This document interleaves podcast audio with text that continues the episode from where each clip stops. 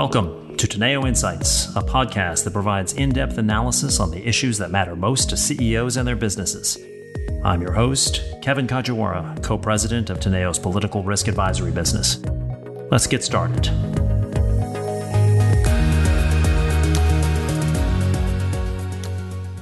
Well, it's uh, it's day 15, though I know it feels like day 50, um, and the war grinds on the humanitarian suffering and the targeting of civilians and non military infrastructure worsens, uh, as do obviously the pictures. And yet, Russia has yet to claim any of the major cities.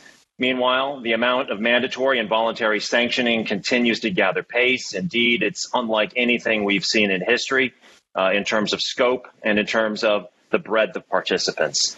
Sanctioned targets have included President Putin and members of his inner circle. Duma members, a growing number of oligarchs. Indeed, the UK government sanctioned uh, Oleg Deripaska and Roman Abramovich just this morning. Major banks, including Sberbank and VTB, have been targeted. A number of them have been deswifted, uh, and the central bank has been effectively prohibited from defending the ruble, which currently stands at around 130. It was about at about 76 in the week before the invasion. Air travel has been curtailed. Export controls on technology into Russia with secondary sanctions threatening um, entities and countries not involved in the sanctions themselves, as was uh, strongly um, uh, re- uh, reiterated by Commerce Secretary Gina Raimondo yesterday. And of course, on Tuesday, President Biden announced the banning of imports of Russian oil, gas, and coal into the United States. And we've seen major companies departing or self sanctioning starting with the largest foreign investor in Russia, BP, but also payment systems, tech companies, car companies, consumer goods companies, sports leagues, uh, international cultural institution, and the list go on. So I'm joined today by a number of my colleagues to help us take stock of, uh, of where we are. And I'd, I'd like to start with um, uh, Andrea Kendall Taylor, a senior fellow at the Center for a New American Security uh, and a former deputy national intelligence officer uh, at the National Intelligence Council for, for Russia and Eurasia. She's a senior uh, advisor at our partner firm, WestExec Advisor. So, Andrea, welcome back. Thanks for thanks for joining us today. So, give us your sense. Let's start out by you, you giving us your sense of, of where we where things stand in this conflict you know, and what you think um, is coming in the next phase, or at the very least in the next few days. Well, it's wonderful to be here with everyone. Um, I think, as you noted, Russia continues to perform far worse than anyone expected. Um, I think for a little while now, we've expected that after a slow start, that Russia would look to regroup and revise its strategy. Um, but we do still see, nonetheless, that they are continuing to be plagued by many of the same troubles, uh, the supply chain and other logistics issues that have been evident from the start.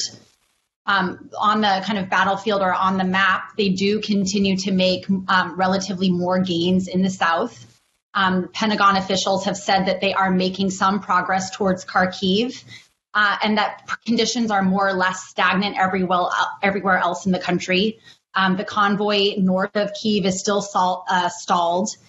Um, the defense official did note that there has been an, an, advance by Russian forces to the northeast of Kiev. Um, but I think what I'm hearing is whether or not Russia can actually take Kiev is a really is an open question. Um, there's also, I think I'm hearing from Russia military analysts that um, it is likely that Russia's combat effectiveness could taper in three to four weeks um, in which case Russia could require a ceasefire to resupply.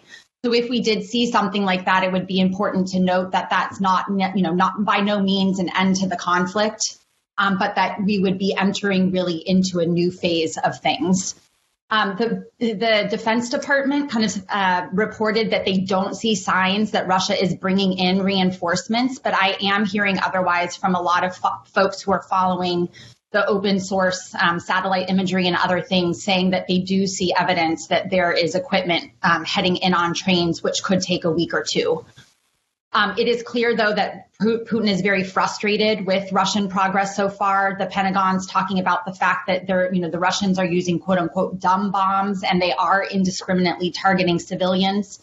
That is very much kind of the shift in the strategy at this point, which does seem to be to target civilians in order to break the will of the Ukrainians, and I think to try to compel Zelensky to make um, some concessions and negotiations.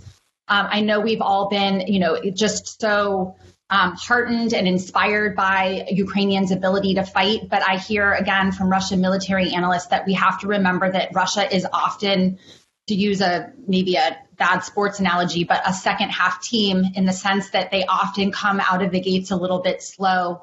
Um, they can course correct. And so it's still hard to know exactly how much progress we're likely to see in the coming days and week. Um, I think looking at Kharkiv and what happens there and critically Kiev is going to be, you know, in, incredibly indicative, I think, of the future trajectory of the conflict. Um, I do think that the longer that this goes, the harder it gets for Russia, both economically, um, but also in terms of keeping this conflict hidden from Russians. They have suffered, suffered very significant losses. The Pentagon is putting that between two and 4,000 with low confidence but that's more than Russians have lost in any of their recent campaigns, more than Georgia, Syria, Crimea. Um, so it's more akin to their second campaign in Chechnya. And sustaining the conflict um, with its costly and casualties coming home is going to be extremely difficult for President Putin. Um, agree with all of the assessments that I don't see how Russia is going to be able to achieve its political objectives but the problem is, is at this point, Putin seems he hasn't backed away from his maximalist objectives. We're still seeing um, that he is committed to Russian control of Crimea, having the uh, Donbass republics as independent, uh, Ukraine not being able to join any international blocs, which I think they have now lumped in the EU, um, and the neutrality piece. Um, so he, you know, not a lot of optimism. We obviously saw the diplomatic talks this morning that didn't produce anything, not even a humanitarian cor- corridor. I think we assess that this is going to have to eventually be settled in negotiations. Um, but I, the two sides, I think, are just still miles apart, and it's hard to see exactly even what the contours of that agreement uh, might look like. Well, I'll so.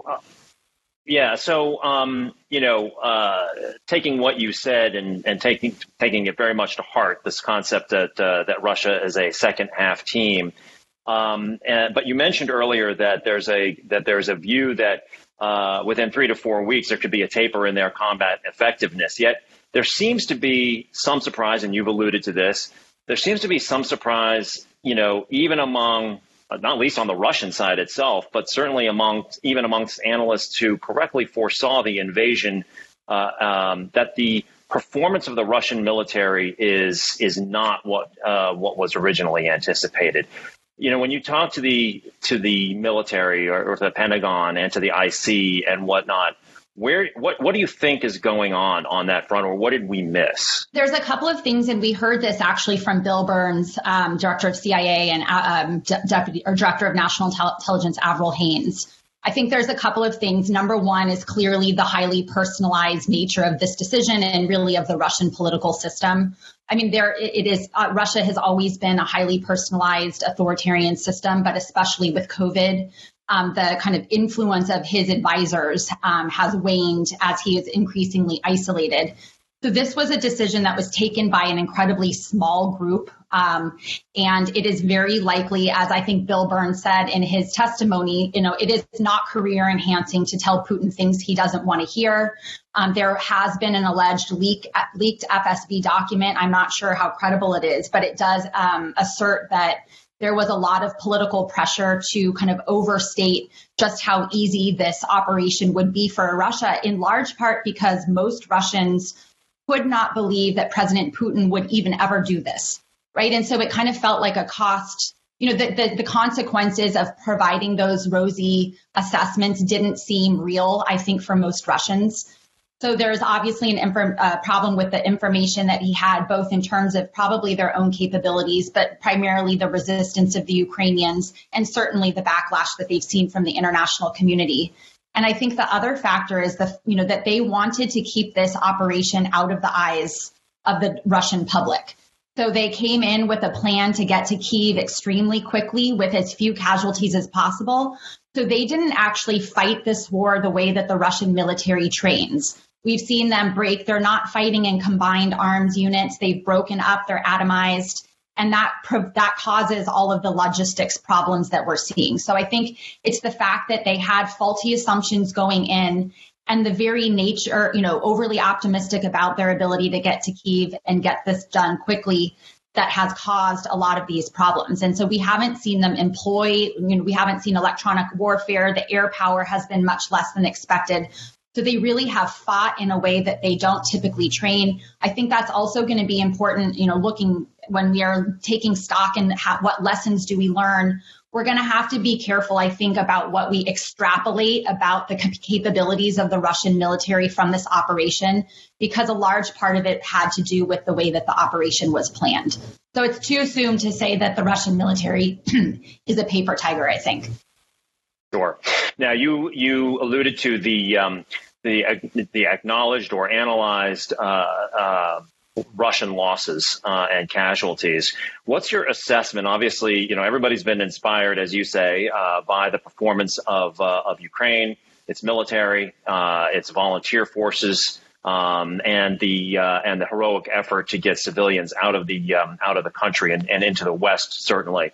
Um, but what is your assessment of the status of the of the Ukrainian uh, defense forces right now? And also, you know, we we've heard a lot about the arms flow, particularly of javelins and stingers and the like, uh, as well as st- small arms. Uh, what's your assessment of the uh, of the arms flow into the country and how intact um, and the integrity of the of the supply chain on that? Um, so, Kevin, this is probably the biggest gap in our understanding of what's happening. And it's because the Ukrainians have done such an amazing job in controlling the narrative. I mean, there are all sorts of myths coming out, right? They're, they are doing an amazing job controlling the narrative. And it is extremely difficult to have um, uh, to put a finger on where the Ukrainian forces are. So we see all of the charts coming out with the kind of equipment that we that has been taken um, out of commission on the Russian side. I, we have very little insight into how the Ukrainians are doing. Um, I think, and, and, that's what, in part, I think makes it really difficult to see how this can go. It makes it hard to judge Zelensky's willingness to engage in diplomacy um, because we don't really have a very good sense of how the Ukrainian side is holding up. I think the best estimates that I'm seeing is, you know, that it's about equal in terms of what has the equipment that's been lost on both sides. They assess that Russia's lost about 10% of the equipment that they've had in theater. It's likely to be at least the same for Ukrainians. But again, I think we have even less insight into what's happening on the Ukrainian side of the equation in terms of their casualties and everything else because they are trying to control this narrative and keep an optimistic spin on the conflict. So that's a key uncertainty in all of this. And the arms flow? Um, seems to be uh, continuing. I don't have any particularly good information. I mean, obviously, we've seen a lot of back and forth about the MiG 29s and no fly zones, but my sense is that in terms of stingers, javelins, those types of things, um, that they have arrived in country, that they are, you know, to the best of our ability, we're getting with them the things um, that they need at that level. Um, so I think that that continues, and we should expect that it will.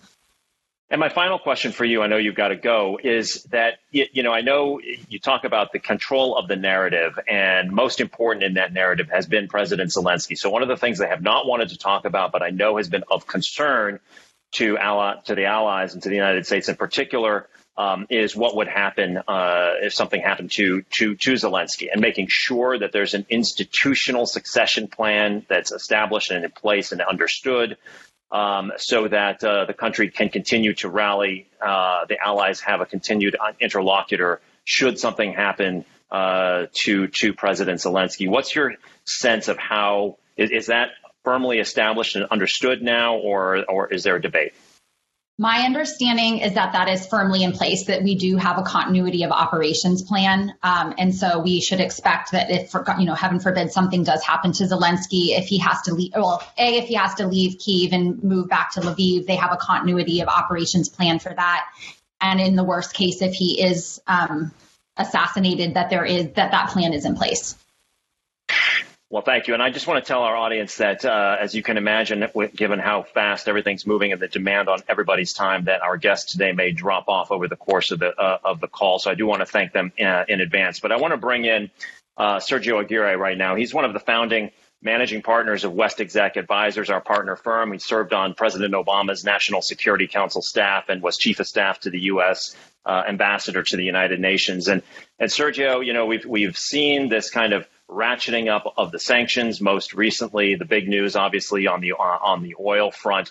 Um, but it starts to beg the question, uh, even as this conflict drags on, and you know, as And, as Andrea suggests, there's no uh, no, no, indication uh, that Russia is going to uh, sue, sue, for peace anytime soon.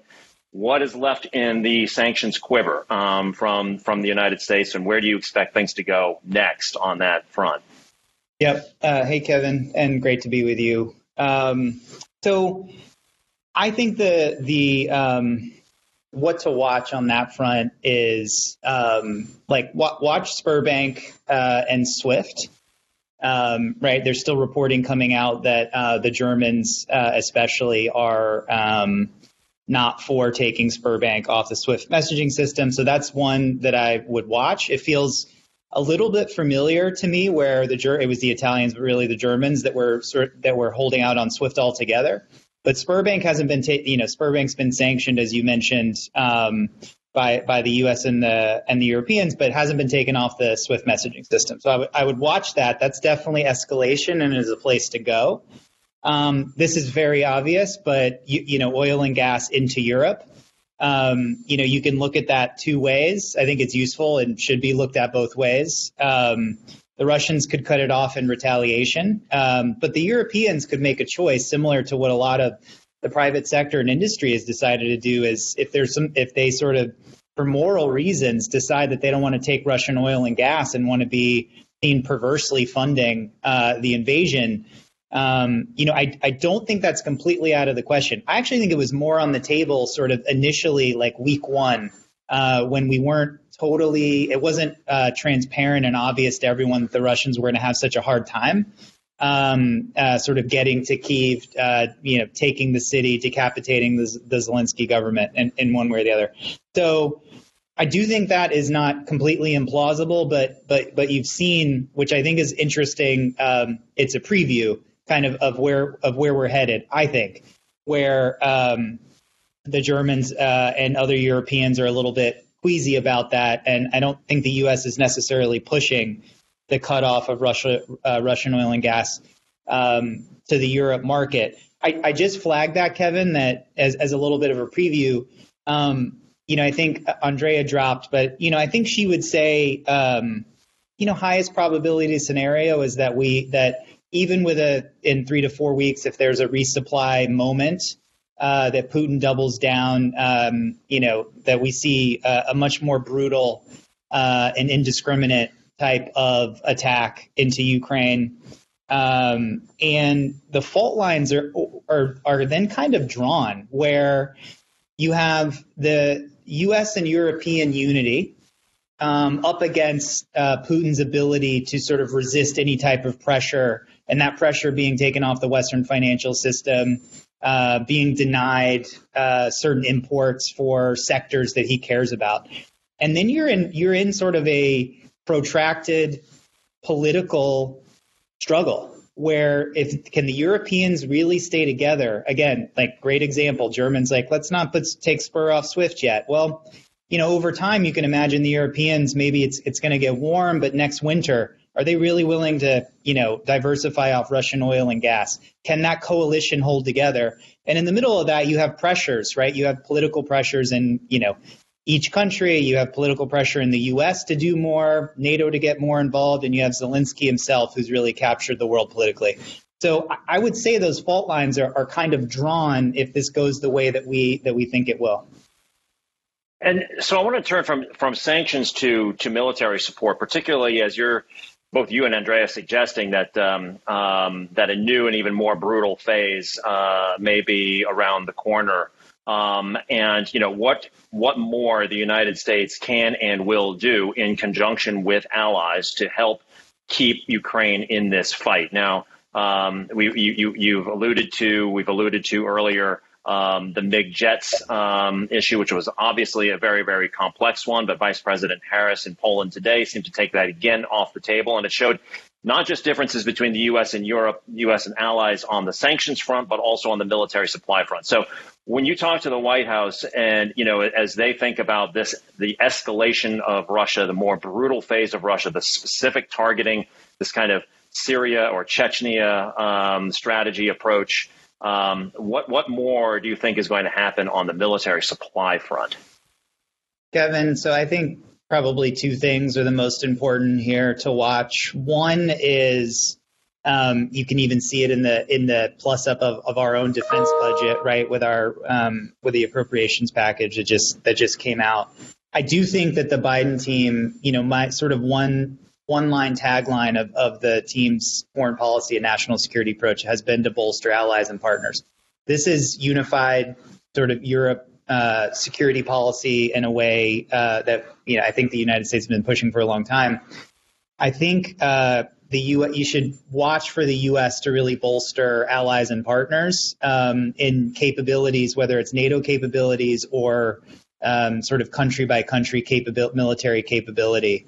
So if it's more ISR or whatever platform or technology or capability is is a better word. Um, that that's how I think the United States will. You should, you know, in the sort of medium to long term, watch uh, and it will be uh, more aggressive. And I think you have a more receptive European um, and NATO audience for that. I say that because it, you know, um, because it, I do think that the Biden team has demonstrated so far they're going to be very careful um, not to be perceived as entering the conflict uh, themselves right? Um, Biden was very clear about that, even in his State of the Union, and even as you've seen sort of the Polish MiG drama play out.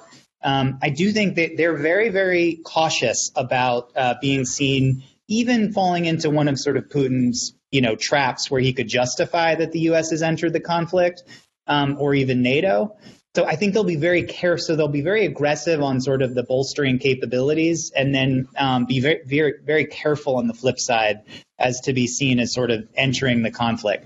So, but but I do think there'll be um, you know an element of the bol- of the bolstering allied partners will be to to help resupply um, Ukraine itself uh, with capability, but sort of through those European allies. Now that is now that is my probably number one miscalculation worry spot is you know, say we get in this protracted conflict scenario and the Russians hit a convoy and maybe it's in NATO territory right? Something like that. Even if it's not an arms convoy, it could be humanitarian. There's there's supply. There's going to be a lot of a lot of stuff going back and forth over those borders. Right, exactly, and and then, but now going back for one moment, just to the to your statement about the president being very clear and being very clear all along, and, and most recently in the State of the Union address about uh, the United States not entering this conflict. As you talk to the White House um, and and others in, in in in leadership, how concerned are they? I mean, obviously, we, we've seen a lot of companies, a lot of American and European corporations and others, you know, taking obviously complying with the sanctions or taking unilateral action of their own accord.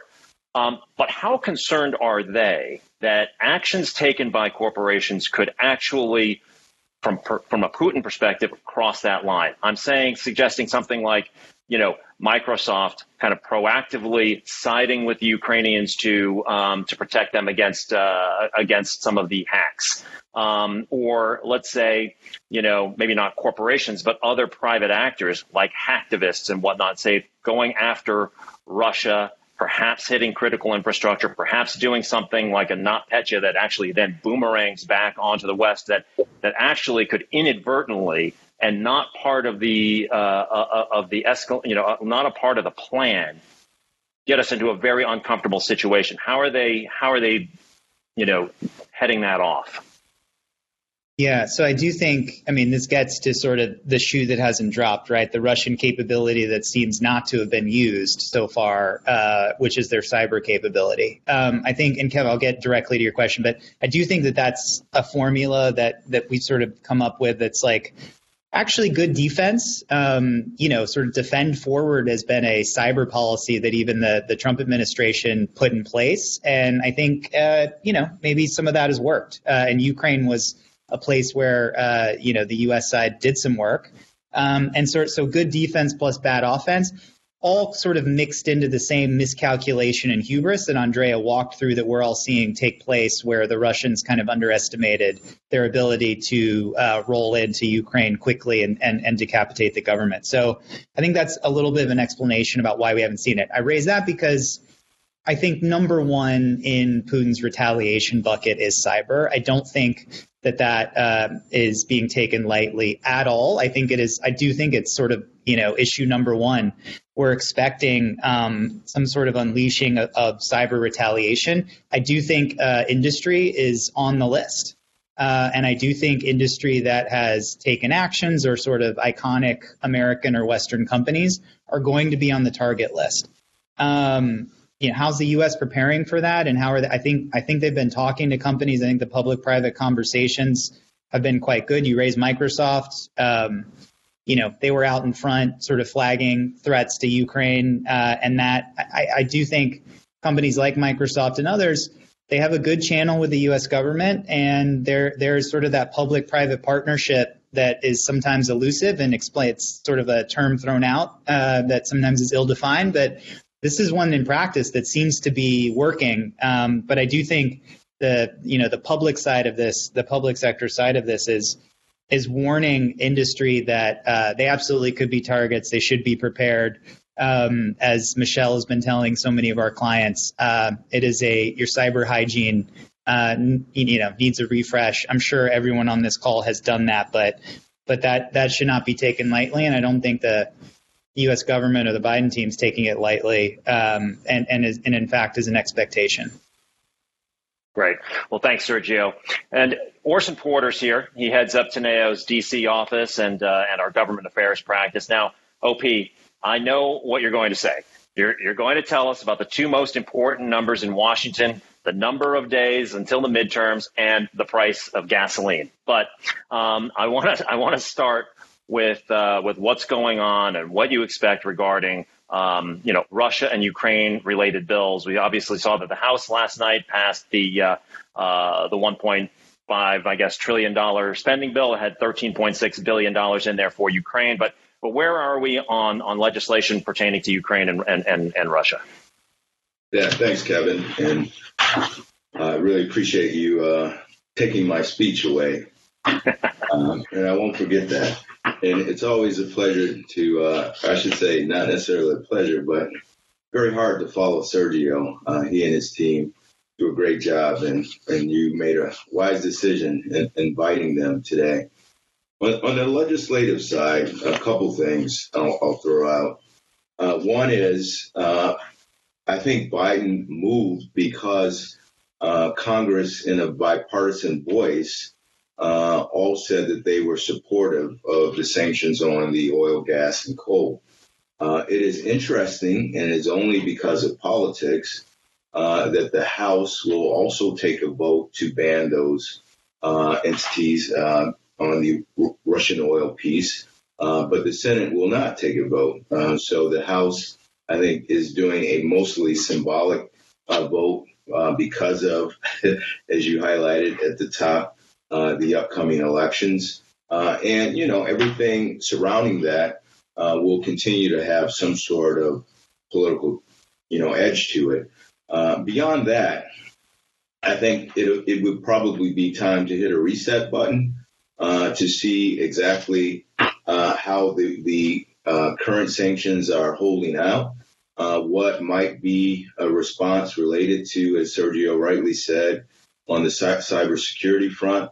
Uh, so I, I, think, you know, Congress has done just about everything they said they were going to do. Congress has been kind of the co- conscious of the White House of saying uh, you need to move faster. And if it wasn't for Congress, as Sergio pointed out, uh, maybe these guys have been a little slow and, and, and calculated on some of their uh, earlier decisions. Uh, so I, I, I have to give Congress a lot of uh, credit uh, for being uh, aggressive and really pushing the White House to make decisions that many thought, um, you know, as far as you know, two weeks ago, that that there's no way the White House would put sanctions on Russian oil, and that happened uh, basically overnight. So I want to get to to energy prices and the and the impact on on the political picture here in a moment, but but obviously. Um, this the crisis has thrown you know it, it, has really focused attention as you've as you've suggested here so tell us a little bit about how you anticipate this is going to uh, impact other elements of the legislative agenda that were already, you know, on the docket between now and, uh, you know, everything from Build Back Better to the Supreme Court, you know, et cetera. How, how do you think the, the rest of the domestic agenda is impacted by, uh, by what's happening here? Yeah, that's a great question, Kevin. And I think that was really the key reason why the White House made the wise decision of not uh, having Biden talk about the Russia Ukraine crisis for the majority of his State of the Union speech, I thought it was brilliant uh, to remind Americans, in particular those who are considering, as I will say, uh, 240 days away, uh, uh, on voting on what they have done uh, and what hopefully they will get passed in the future. I thought it was a great commercial on the infrastructure bill and where those funds would be going. Uh, so, you know, to answer your question, this war uh, has completely turned things upside down. You had Congress pass, uh, the House pass a funding bill yesterday uh, that $15 billion went to humanitarian uh, relief uh, funds for war. and Pelosi, without much debate, dropped all of the COVID uh, dollars that were in the bill that were going to states because there's a big debate, A, that the war on COVID may be over, uh, but more importantly, uh, a lot of these states have a pretty big uh, overflow of cash and there's no need. So, you know, three weeks ago, you know, COVID, or I should say a month ago or two months ago, the top issues were inflation, which will remain the top issue. The second issue was COVID, uh, education, and voting rights. Uh, COVID has replaced probably uh, the issue of gas prices, uh, and that will, you know, really uh, drive the, the le- legislative calendar.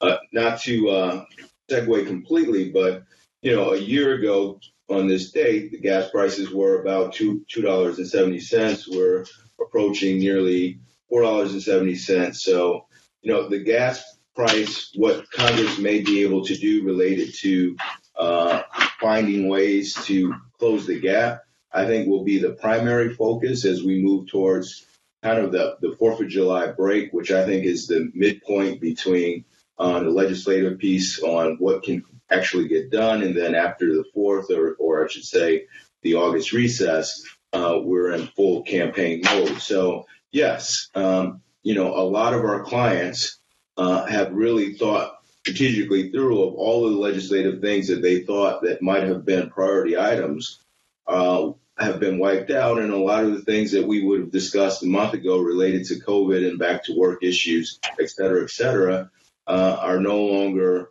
uh, at the top of, of the food chain.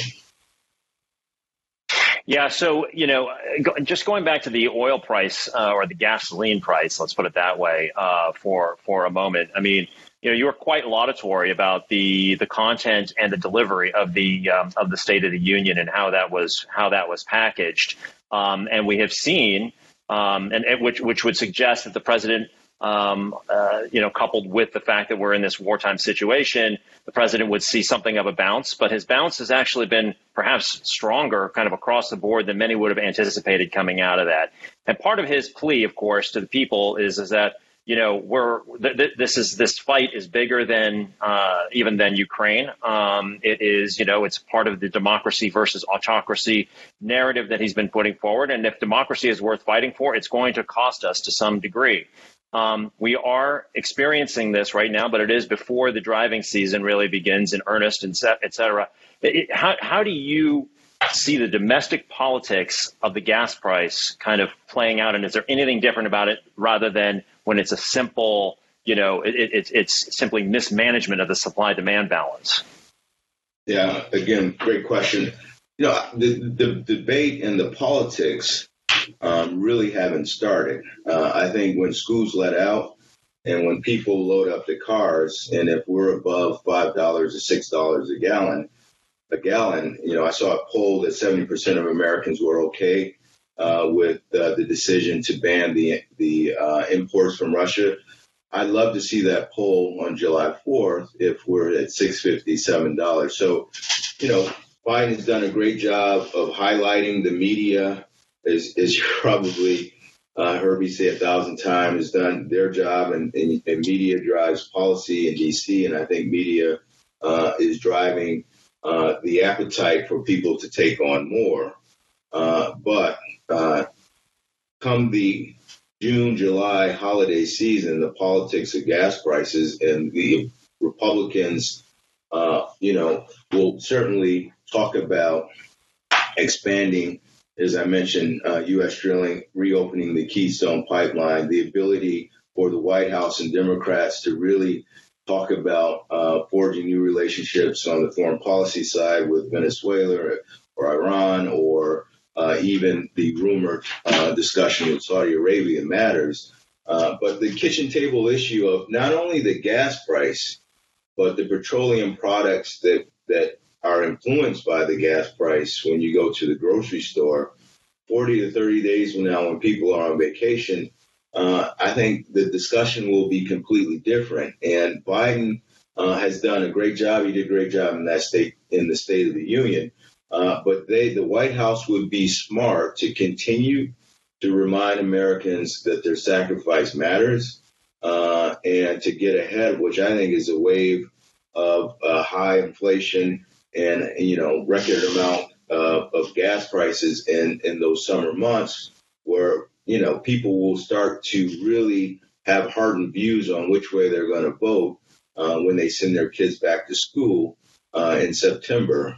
so you know, the, the key days politically uh, for everyone listening is the fourth and the back to school day. and if those gas prices are above five or six dollars, uh, unfortunately for the Democrats, uh, they'll be in trouble. And let me let me quickly remind you that uh, you know when Obama passed uh, the affordable health care, he still lost 63 seats in 2010. When Trump passed the tax cuts, you know he still lost 40 seats in the majority. So uh, just think that high gas prices, COVID may have been eradicated, but uh, the Democrats are were already uh, in a hold uh, if the gas prices don't change after those back to school dates.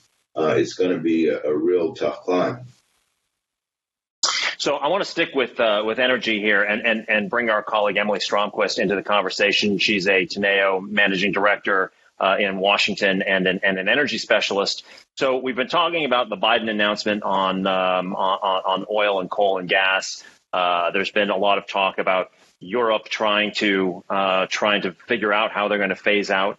Um, Russia now threatening Nord Stream one. There's been intransigence, intransigence on the part of, of uh, OPEC Plus to deviate from the planned production increases. Yet there's talk of the president going to Saudi Arabia. There's negotiations going on with Venezuela. Uh, a new Iran deal, tantalizingly close with a lot of oil and floating storage and ready to go. So tell us about tell us about oil and gas prices. Um, you know, is there any relief on the uh, on the horizon? What are the what are the options that are truly available here in the near and medium term? So I think you know the simple answer to the relief question is no. I mean, I think the the obvious thing to come out of all of this is that oil and gas markets really sort of underestimated the risk, and right now we're seeing prices that seem really detached from market fundamentals. And so I think now there's sort of this wait and see and this sort of expectation that as things get worse, you know, you can see sanctions ratchet up. You can see that beginning to hit the oil and gas industry. And I think this fear is driving a lot of the volatility that we're seeing right now in oil and gas prices. Um, a few points, you know, we've mentioned obviously a lot the, the U.S. import ban. I think there's a few points worth highlighting about that and what it means in the broader context for energy markets, and then um, a few comments on the EU side as well. Uh, you know, I think the important thing about the U.S. import ban for now is that this was fairly limited. This is 700,000 barrels per day we're talking about that come from Russia and a country that's exporting 7 million barrels per day. So, you know, I think the the bigger thing is what does this actually portend And what does this potentially say about, you know, what else will sanctions do to ratchet up? Just a couple weeks ago, we had both the EU and the US saying, you know, look, the chances of us, you know, going after oil and gas, we're intentionally leaving carve outs. We're not directly sanctioning banks that are involved in oil and gas trade. And here, just a couple of weeks later, we're already at a point that we've hit oil and gas, and both in the EU in, in sort of its own way and in the US. So I think this uncertainty when you're looking at oil prices is really where you know there's there's this fear now about what's next. How do these get ratcheted up, and then where does that, if any, place put a ceiling onto onto oil prices? And I think this is really you know a, a big thing that that the market's looking at right now. Um, in terms of, of the U.S. import ban, you know there are obviously some some backstops, some options that the U.S. is looking at about how to cover this gap uh, of, of not importing Russian oil. Um, but you know, I do think there is still that concern that we have sort of a few months where there's not sort of a clear solution to how to fill in um, for for what's missing on the market. Uh, and you know, I think the the interesting takeaway from this is you saw the Biden administration ready to dress down the oil and gas industry for not doing enough on climate just a couple weeks ago. You see uh, Secretary Granholm at CERAWeek this week saying, you know, we're ready to work with you on on boosting domestic production.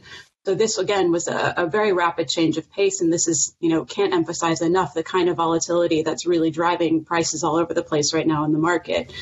Um, you know, on the Russian side, I would just point out that again, while this is a limited amount of oil that the U.S. is targeting at the moment, obviously there's a lot of Russian crude already on water.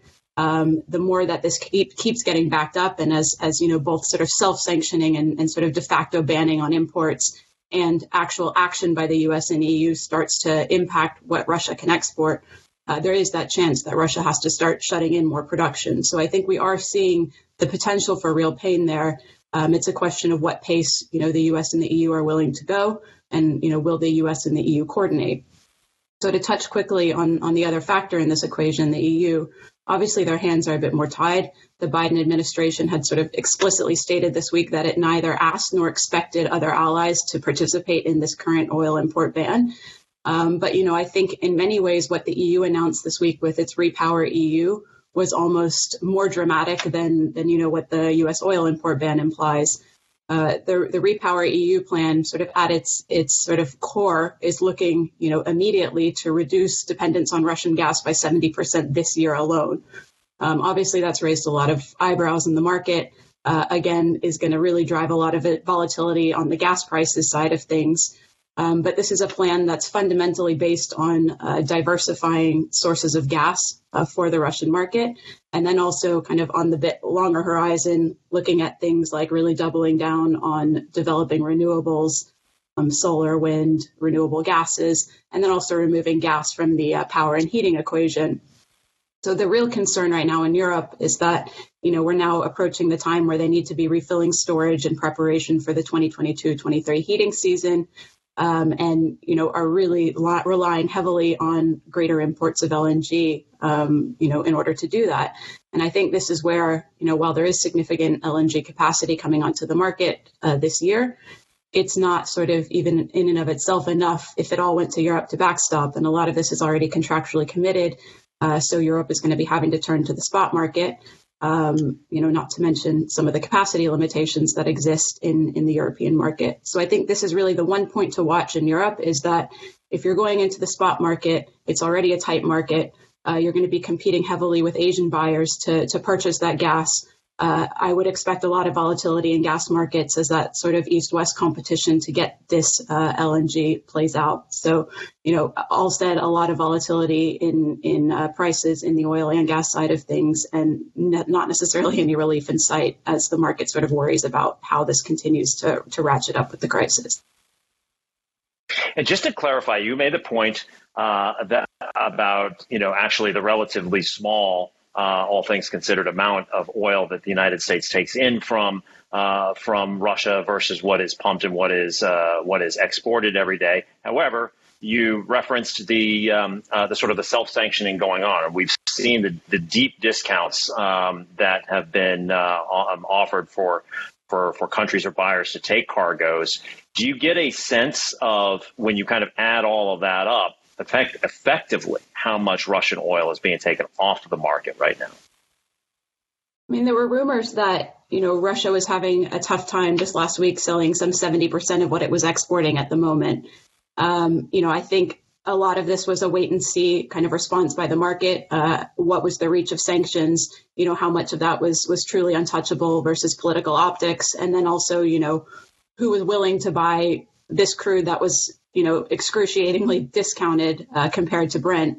And I think, you know, we're seeing that there are still some takers, but there is still a lot out there that is getting backed up.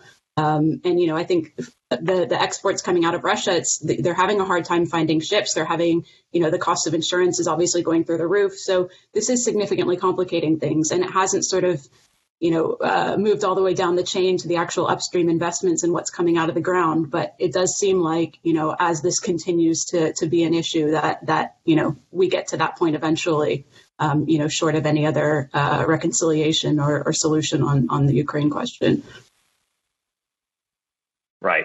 So I want to I want to turn to Europe and, and starting with our Eastern and Central Europe specialist Andrius Tursa, who's joining us today. Um, you know, um, uh, I want to know, you know, for all that we've just been discussing, um, I'm, I'm to sort of turn to Russia here for a second, right? The the um, uh, we, we've already seen some of the effect in Russia um, of people leaving the country. We've seen lines at ATMs and whatnot, but this is mostly anticipatory effect rather than the actual effect of sanctions kind of uh, starting to take hold.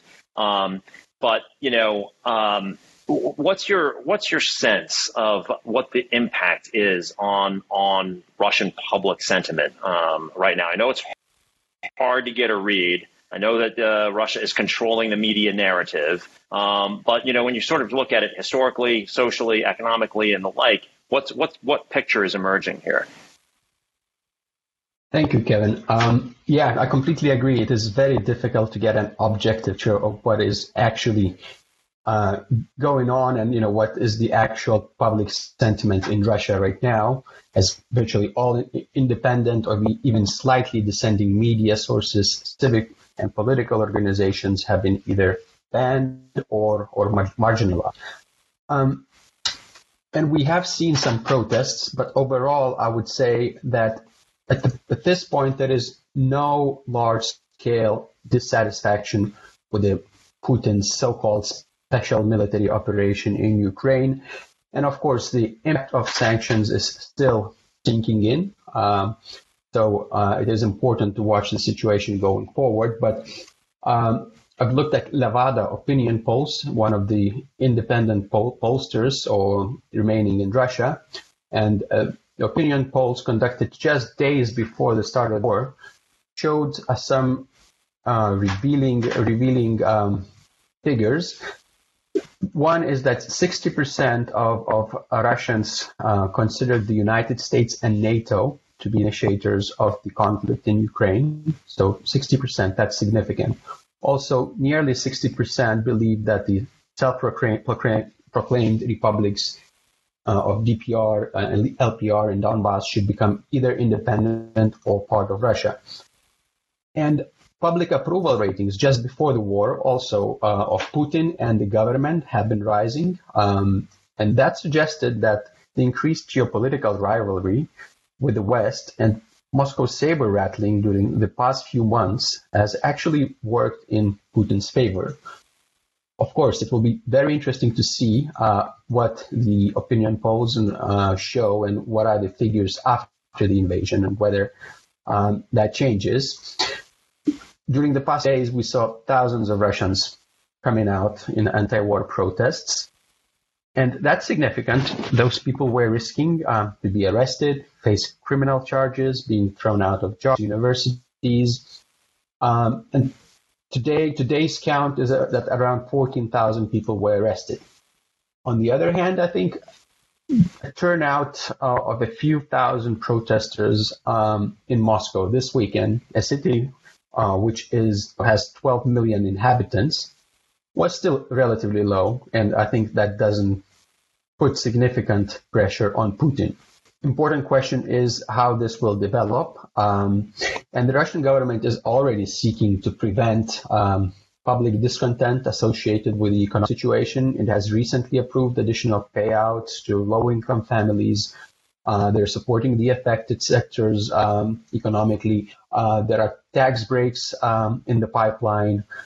Um, and I think it's also important to to take you know into consideration that public sentiment um, will not necessarily turn against Putin and his actions as the main reason of uh, for economic difficulties. Russian propaganda machine is, is working uh, very hard and is framing the Western sanctions as anti-Russian. And we hear statements that uh, you know from senior politicians uh, comparing these Western restrictions to essentially economic war. So it is possible that um, the worsening socioeconomic situation uh, in Russia could actually strengthen the anti-Western sentiment and uh, have uh, opposite effects, meaning not to constrain Putin, but possibly even embolden him. So um, I think this is important dynamics dynamics to, to watch going forward. And, and, and in terms of the, the economic war uh, that uh, that they reference, um, there's increasing talk of uh, you know of Russia sanctioning, counter sanctioning um, uh, the Western powers to some degree. Um, and obviously, you know, there's not necessarily a lot of Russian goods uh, other than raw materials that are coveted in the West. But as as a lot of companies are either suspending or pulling out of um, uh, pulling out of Russia, the threat of nationalization um, also kind of uh, or repossession um, looms over a lot of assets on the ground in um, and in, in, in, Russia, which would be a true decoupling, obviously, if they were to go down that path. So, what, what's your sense on that front? Yes, indeed. During the past few days, there have been a lot of discussions in Russia about this potential nationalization or expropriation of assets of foreign companies that left uh, or Russia or shut down their operations in Russia due to the war in Ukraine. And the moment there are a lot of different suggestions, um, uh, and it's not exactly clear how this would work. Um, some initial proposals uh, by the Ministry of the Economy uh, outlined yesterday suggest that this measure, uh, this you know nationalization um, would apply to companies uh, owned more than 25 percent uh, by persons, entities from unfriendly countries. So I think these are 48 unfriendly countries that that Moscow singled out a few days before. Um, so basically, unless these companies restart operations, uh, Russian government uh, is considering placing them on under external management, then putting the assets up to auction. And this is being framed um, as, as a move basically to prevent bankruptcies and save job places. Uh, so in general, I think they're moving into this direction and um, some form of this legislation is going to be passed, but it's at the moment it's still unclear uh, what exactly it will entail and how exactly that will function. But obviously, this is uh, this is one of the major counter sanctions uh, proposals under consideration right now, along uh, with with the ban of uh, exports on certain commodities and raw materials. Uh, the latest list, not including metals or, or, or, or agricultural products, but uh, there still remains a possibility uh, to, to supplement that list. And that would have significant effect, I think, on, on global commodity markets and, and international businesses um, that are reliant on, on these commodities. You know, Andrius, we, we started this conversation today uh, talking a bit about um, the the you know the lack of um, uh, progress to some degree that Russia is experiencing on the battlefield in in, in Ukraine, and I'm I'm wondering what you think of. I mean, obviously, uh, the foreign ministers Lavrov and Kuleba met earlier today um, in in Turkey, and, and as anticipated, there was nothing really concrete that came out of that. Yet there have been signs of some um, movement on the diplomatic front um, on on both sides um, in in recent days, and I'm wondering what you what you make of that, particularly from um, from the Russian side. I think the, the Ukrainians have always shown some willingness to to discuss some of this stuff, but But what about from the Russian side, or does it just speak to what Andrea was talking about about buying time before they regroup for the second half, so to speak, um, or or are they trying to think through um, some sort of uh, some sort of way out that they can sell as as a win? Um, I think on the Russian side, uh, we have not seen uh, a lot of concessions. Um, what they have dropped is their previous explicit demand for regime change in Ukraine. So now Moscow is willing and holding uh, direct talks to with the Zelensky administration. Uh, we remember that before the war, Russians refused to talk directly uh, to Ukraine's current government, which they considered to be a puppet regime controlled by the West. So this is not a major concession, but a noticeable shift. But still, I think I think the prospects of a last ceasefire agreement in the near term are rather dim. Uh, you know, the Russian side has not made any indications that they're willing to back down, at least partially, from their key demand. You know, the political, economic, and reputational costs of this so-called military operation for Putin are very high right now and probably too great to settle on, only for a partial compromise or partial achievement of the objectives, especially at this point when the military situation on the ground remains very much in balance. So I, I agree with um, Andreas and Sergio's points are, are mentioned earlier that I would expect Russians to intensify their offensive on Ukraine's key cities, military targets, critical infrastructure, even civilian targets in the coming days and weeks. Um, and their objective would be to weaken Ukrainian positions on the ground to the point where Moscow could impose political objectives or at least uh, force Kiev to make significant concessions in the negotiations. Uh, so I think that is what we're likely to see in the in the coming two three weeks. Afterwards, yes, uh, depending on how how their offensive goes, uh, it is possible to expect some ceasefire or or more substantial um, negotiations on, on on a more lasting uh, ceasefire or even peace talks. But at the, at, in the near term, in the next two three weeks, uh, I wouldn't expect significant progress. I want to turn finally to uh, to the EU and and to Europe more broadly. Frankly, my colleague Carsten Nickel is here. He's one of our uh, co-heads of research and calls in from London today. You know, um, it's been said, Carsten, that uh, that Europe is forged in crisis, um, and uh, and here we are yet again. So take us through. I mean, we've seen um, big announcements on the fiscal front this this week. Uh, I know the talks are going on uh, at Versailles uh, between the European Council um, uh, over the next couple of days um, to raise joint debt for um, uh, for dealing on the energy and on the defense uh, front. We've seen big moves on the energy front. Not least was German Germany turning on Nord Stream two, but you know, as Emily referenced, the Repower EU plan, um, uh, aggressive, uh, raising eyebrows as she suggested. We'll see, but um, and and on the sanctions front, everything from from taking the lead on many issues to um, you know non-EU countries like Switzerland, which had Switzer, uh, which had previously not been uh, you know not joined these types of sanctions. The UK um, obviously has very complicated relationships with a lot of uh, a lot of Russian businesses and businessmen, um, and you know countries like uh, Finland and Sweden um, more openly talking about joining NATO than in uh, than than in recent times. So, talk a little, talk us through what's going on on the European front right now. Yeah, there's obviously um, a lot of moving parts, and to your point about um, Europe being forced in crisis, right? I think it's important to keep in mind that we're just coming out of another big crisis, the global pandemic, right? Uh, and I think it's fair to say that Europe's um, Europe's response to that, with this massive recovery fund, has obviously changed the perceptions of what is possible and what is the the right way forward, also um, in this new geopolitical standoff with with Russia. So perhaps to just zoom in on this um, on this on this fiscal story in Europe. I mean, the biggest difference between those plans that we've heard about joint debt issuances now over the last couple of days compared to the COVID recovery fund is, of course, that back then the COVID recovery fund was uh, presented as a Franco-German proposal jointly by Angela Merkel and Emmanuel Macron.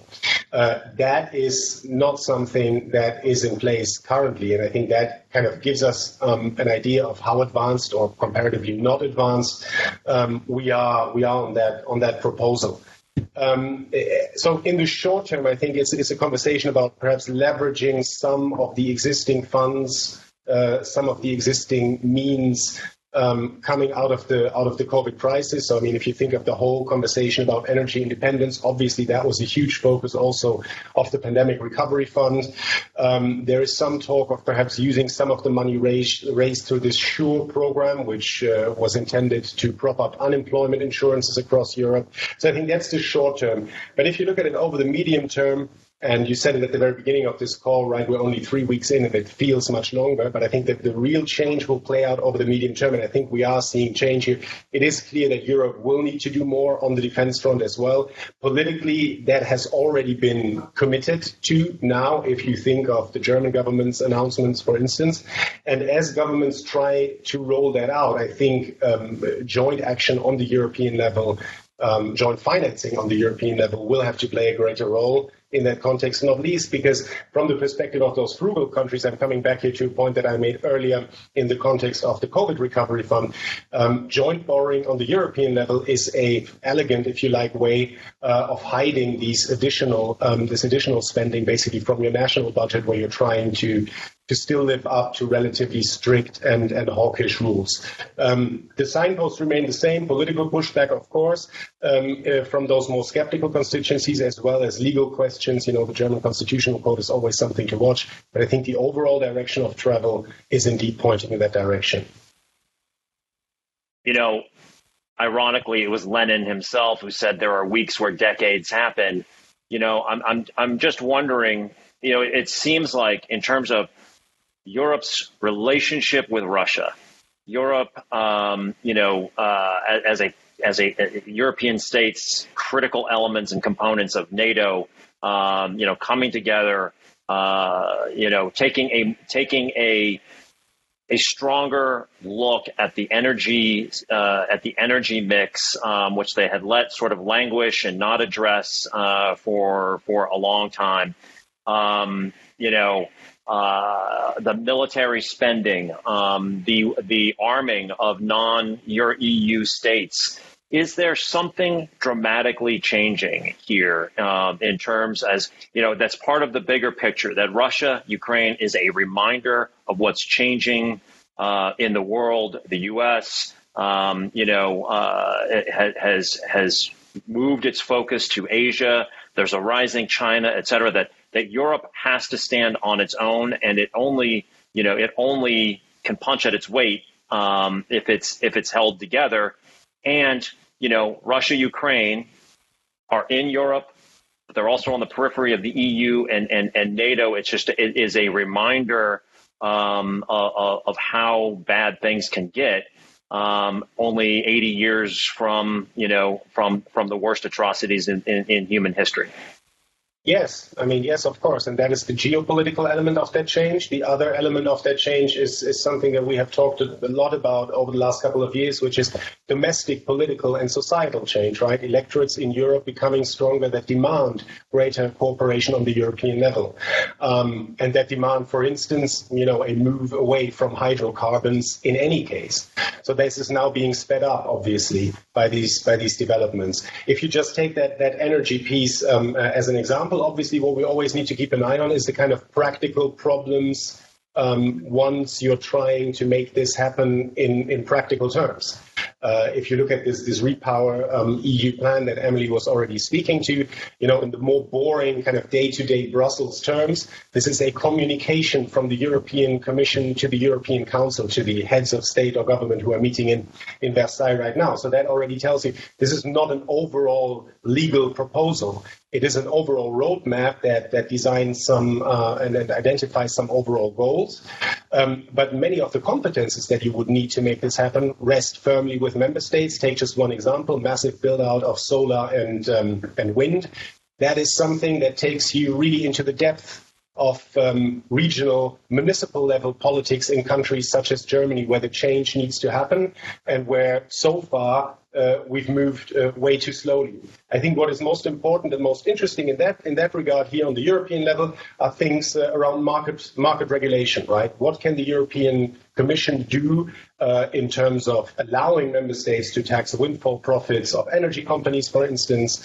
Um, what can they do in terms of allowing subsidies to consumers to shore them up somewhat? Those are questions of market regulation, state aid, you know, which is a big thing um, uh, in in uh, in the setup of of, of how the European market works. So so I think, you know, we basically have these two dynamics. We have this fundamental change going on in the world and in domestic electorates, yes, for sure. And then, of course, what we shouldn't lose sight of is the kind of intricacies and problems of making this happen um, on a day-to-day basis. And I think if you look at what's being discussed in Versailles right now, um, we're basically seeing both of these uh, these pieces in, in action. My final question for you is is you know, uh, obviously this year in Europe, the the biggest election um, is the is the French election.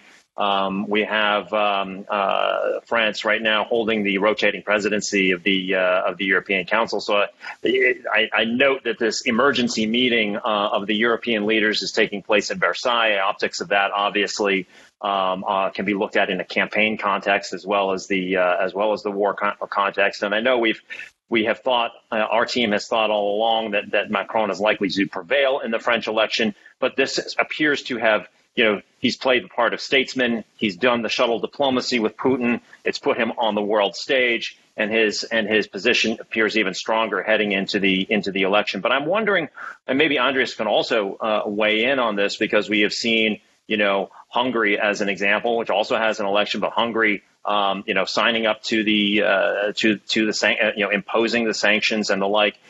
What has been the impact on the political dynamic in Europe, and particularly with the far right and the populist right, many of whom had made common cause with Putin uh, and and and Russia over over recent years? Has this has this really mixed up the uh, that political dynamic in Europe? Uh, in the short term, for now, yes, definitely. And it has certainly increased the political cost um, of these right wing uh, tactics that we have seen over the last couple of years. Um, the question, of course, that we need to look at from a more from a medium term political risk perspective, how durable is that? And here I would mirror, you know, some of the points that Orson made earlier about domestic US politics.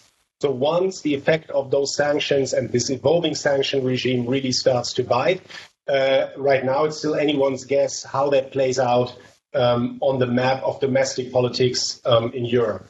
But I think one thing that is indeed uh, that we are correct to highlight is that in these moments of immediate crisis, um, what you see is really across the board um, leaders in Europe coming together.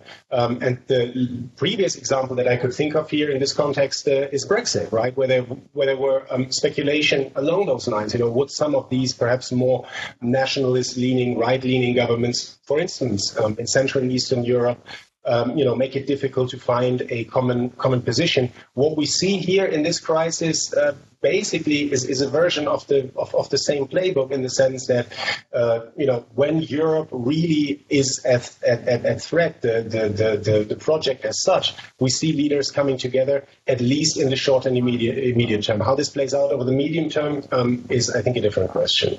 Yes, and I guess for Central and Eastern Europe, um, it definitely put countries and polit- political leaders previously close to Putin and Russia in a very difficult situation. So here we talk about Serbia or Hungary.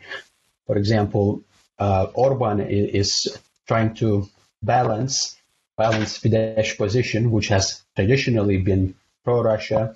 The government is taking a very well approach that Hungary must stay out of this conflict, but in practice, uh, it is impossible for them to stay out because on the one hand, they have approved all EU sanctions on Russia.